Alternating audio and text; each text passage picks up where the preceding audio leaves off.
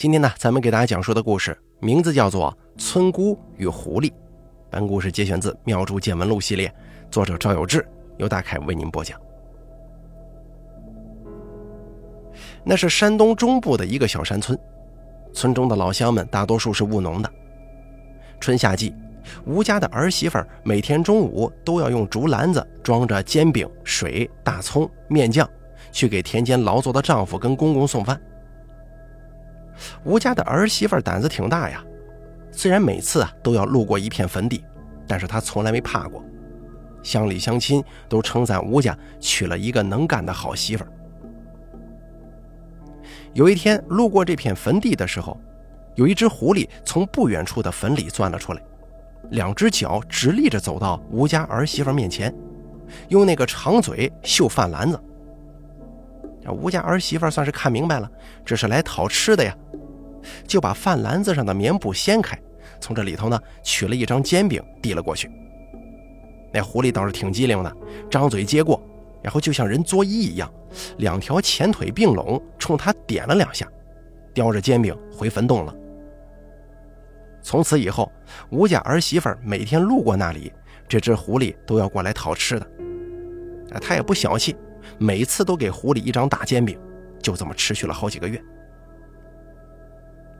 有一天，刘大娘早上从邻村集上买这个纳鞋底子的粗线回来，到吴家串门，一边纳着鞋底子，一边跟吴家的老太太有一搭没一搭的聊起来了。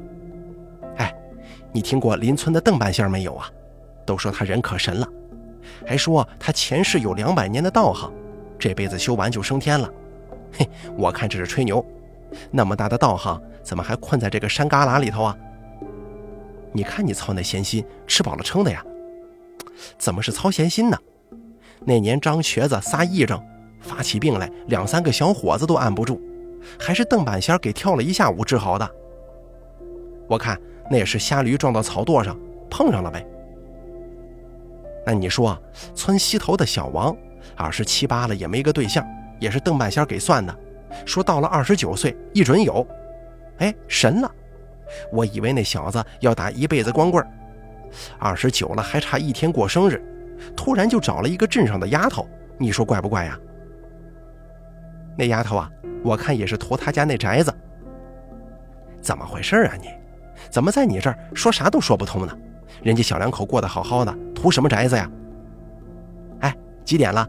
嘎子该送饭了吧？嘎子是吴家儿媳妇的小名，他抬头看了一下挂在房梁上的钟表，答应道：“哎，我这就去送。”这天啊，吴家儿媳妇去送饭的路上，那只狐狸没出现。把饭送给丈夫跟公公，她还特意留下了一张煎饼，等回去的路上要是看到那狐狸了，就再给他。可是回去的路上，狐狸也没有再出现，一连好几天都没碰到狐狸的影子。这吴家儿媳妇心想啊，那么机灵的狐狸不应该被猎人打死了，应该是换地方了。这天送饭回来，吴家儿媳妇突然想去那个坟洞看看，于是壮起胆子走了过去。原来啊，那就是一座普通的坟塌了个洞，那狐狸呢就曾经窝藏在洞里。这洞里挺干净，没见什么鸡骨头之类的残留，想来这只狐狸从不偷村子里的鸡鸭。吴家儿媳妇对这个狐狸有了很大的好感，那狐狸现在不来讨要吃的了，她甚至觉得有一些失落。回村的时候，她在村口遇见了一个清瘦的男子，不是本村的人，一副陌生面孔，手里拿着一把木剑，蓬头垢面。吴家儿媳妇记得这个男子的眼睛特别亮，好像会发光。回到家，看见刘大娘又来串门了。仍旧是一边纳着鞋底子，一边跟婆婆聊天。听说邓半仙到咱们村来了，他不好好做他半仙，跑咱们村来干什么呀？他说咱们村有狐妖，至少有一百多年的道行，到这儿来除妖来了。你说什么？狐妖？还一百多年道行？我活了大半辈子了，也没见过什么狐妖。那你说这狐妖也没偷谁家的鸡，也没有伤害谁？关他什么事儿啊？这你就不懂了吧？人家说正邪不两立，狐妖修成人形之前，都在坟洞、老山、树林里头躲着，等修成人形之后啊，就出来祸害人了。邓半仙来咱们村好几天了，就为了除掉这个狐妖，好多天没回家，夜里都在外头地上睡的，多冷啊！哟，嘎妮子回来了，孩子他爹说今天下午要撒药来着，光把喷壶背去了。你瞧他这个记性，你呀还得再跑一趟，把这药给他送过去。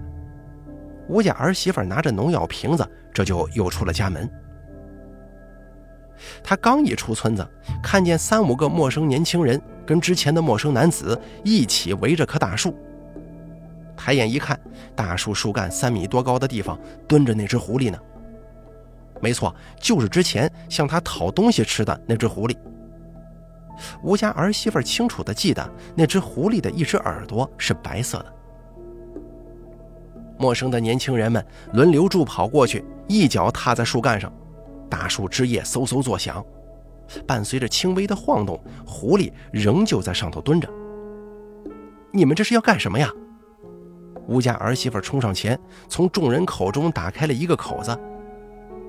其中一个年轻人说：“不关你的事儿，你别管闲事儿。”一边说一边继续踢这个树。要不把树砍了吧？不行，太费事了，在下头点堆火熏它。邓半仙儿，这东西死活不下来呀！原来之前在村口遇见的眼神锐利的男子就是邓半仙儿。邓半仙儿没有理会年轻人的说法，径自对着狐狸说：“正邪不两立，我今日必取你性命，你是逃不了的。你干脆下来。”我给你个痛快的。可狐狸仍然在树上蹲着，一动不动。邓半仙从怀中掏出一张黄纸，咬破指尖，在黄纸上画了一些看不懂的字和符号，猛地贴在树干上。突然，狐狸像是受到极大的震动一样，从树上坠落下来，被几个年轻小伙给牢牢捉住了。吴家儿媳妇按住众人就说。你们放了他行不行？他又没做过坏事。邓半仙冷冷地说：“你不懂啊，这里没你的事儿。”吴家儿媳妇说：“不行，不能这样。他是个有灵性的狐狸，就是因为他有灵性，我才一定要杀了他。”吴家儿媳妇苦苦哀求，邓半仙与那几个年轻男子只是不允。一个年轻男子去端来一个大罐子，里边盛了一半的石灰。又去井里打了一桶水，另几个男子拉着吴家儿媳妇不让他插手。邓半仙把狐狸丢进了罐子，接着从桶里舀出两瓢水倒进罐子里了。刹那间，狐狸凄惨的叫声响彻山村。邓半仙把罐子盖邓半仙把罐子盖上之后，狐狸不断的挣扎惨叫，他就死死的摁住这个罐子。吴家儿媳妇不知哪里来的力气，突然挣脱了。搬起罐子，狠狠地摔在了地上，血、石灰浆溅了一地。可是呢，没有看到狐狸的皮毛与骨骸，只有满地的血糊。吴家儿媳妇狠狠地白了邓半仙一眼，拿着农药瓶子就走了。地上的血迹流了半个月，直到一个闪电雷鸣的雨夜，大雨冲刷掉了这片土地上所有的痕迹。吴家儿媳妇仍然每日帮忙送饭，忙活家务，再也没遇见什么奇怪的事儿。她顺利怀孕生子，孩子长大之后考上大学，离开了这个山村。在刘大娘偶尔的闲谈当中，她得知，狐狸死后的三年内，邻村有四个青年男子莫名其妙死了，还有一个疯了，整天半夜在村里大叫大嚷，说胡话。有人说听见他喊的是“不是我杀的”。不是我杀的，邓半仙不知所踪，吴家儿媳妇再也没能见到过他。上面这个文章呢，是由吴小黑口述，妙著赵有志整理。吴小黑就是那个吴家儿媳妇的儿子。俗话说，六合之外存而不论，而六合之外的事儿却若隐若现，始终伴随着我们的生活。面对那些人力无法掌控的事情的时候，我们也许应该抱有敬畏之心吧。好了，本期节目就做到这儿了。